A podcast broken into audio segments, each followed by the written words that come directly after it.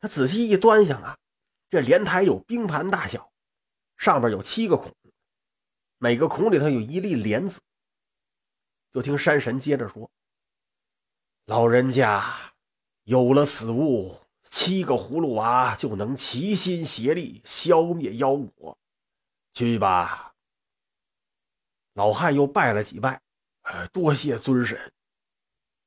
随后又回到这巨婴身上。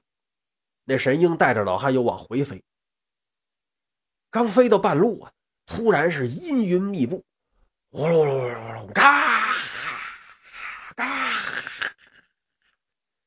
电闪雷鸣，老汉有点汗毛根发炸呀。巨鹰就说：“这是邪魔作乱。”老汉一听，哎，莫非是那蛇蝎二妖啊？不是，这就是这一带的妖魔呀。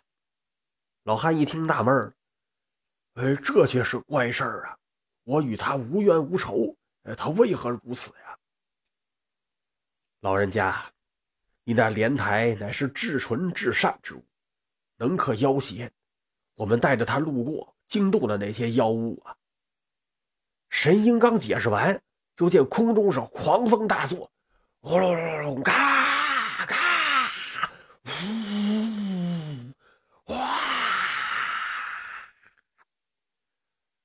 瓢泼大雨，给俩人浇了个透心凉，那神鹰都有点飞不动了。老汉一看可急了，他从怀里掏出那莲台，猛地往空中一举，唰！这莲台放出一阵七色神光。再看天上，顿时是云开雨收，也不打雷了。嘿，这还真管用啊！他和神鹰都非常高兴。穿过这片云层，接着往前。时间不大，他们就回到老汉的住所。老汉从神鹰身上下来，往院里一看呢，那院里是一片破败，房倒屋塌，葫芦藤也没了，哪哪都是蜘蛛网。老汉又想起了已经亡故的穿山甲，顿时他是悲从中来，放声大哭。神鹰在边上就劝：“哎，老人家节哀吧。”眼下还需要想办法消灭妖魔，解救你的众孙呐。老汉止住悲声，叹了口气：“哎，那洞中妖魔甚多呀。我虽然有宝莲台，但是想深入妖洞，又谈何容易呀？”神鹰一听笑了，他这一笑啊，给老汉笑愣了。老汉刚要问他为什么笑，就见这神鹰打了个虚手。嘘，然后拉着他走得远了点，小声跟这个老汉说：“老人家可知这里还有妖精埋伏啊？”老汉大吃一惊啊！就听神鹰接着说：“我鹰类的双目能看见数里之外的东西，刚才在空中我就看见他们了。不过你老人家也不必惊慌，我有一计，可深入魔窟。只不过呀，您得受些委屈呀。”老汉一听也笑了，哎，我活了一把年纪了，采药的时候有四次差点摔下山谷，还被妖精扔下山谷一次，前者被妖精抓进妖洞啊，这都几乎丧命，还能有多大的委屈啊？神鹰点了点头，小声告诉老汉：“您就如此如此。”老汉点头啊，我记住了。神鹰又点了点头。啊，既如此，我告辞了，有劳相送。老汉拱了拱手，神鹰一展翅，唰，飞走了。神鹰刚走，就见旁边那房子的废墟里头、地道里头、水里头，哇，出来好多小妖。原来这些小妖啊，早就发现老汉被蝎子精扔下山崖之后没死，让巨鹰给救走了。他们几个一商量啊。就跟这儿埋伏着等着，来个守株待兔，抓住这老头回去呢，好在大王面前立功。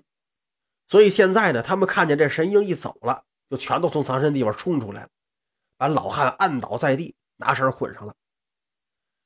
这些妖怪是哈哈大笑：“哼，你这老家伙与我等作对，可只有今日啊！”老汉看了看他们：“你等想把我怎么样啊？”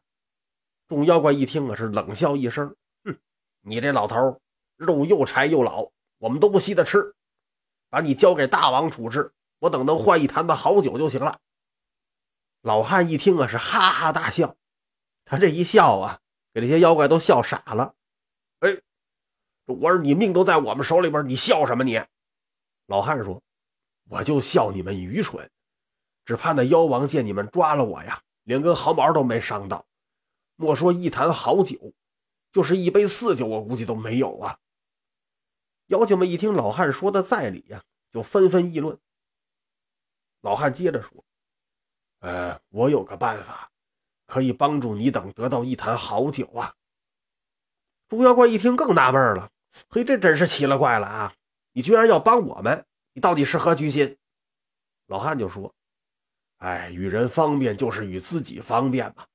我只希望啊，你们日后不欺凌老汉就行了。”妖怪们一听啊，啊，原来如此，那你说吧，什么法子呀？老汉看了看他们，嗯。俗话说呀，杀敌一万，自损三千。你们抓住了我，连点皮儿都没破，那妖王怎么可能相信你们呢？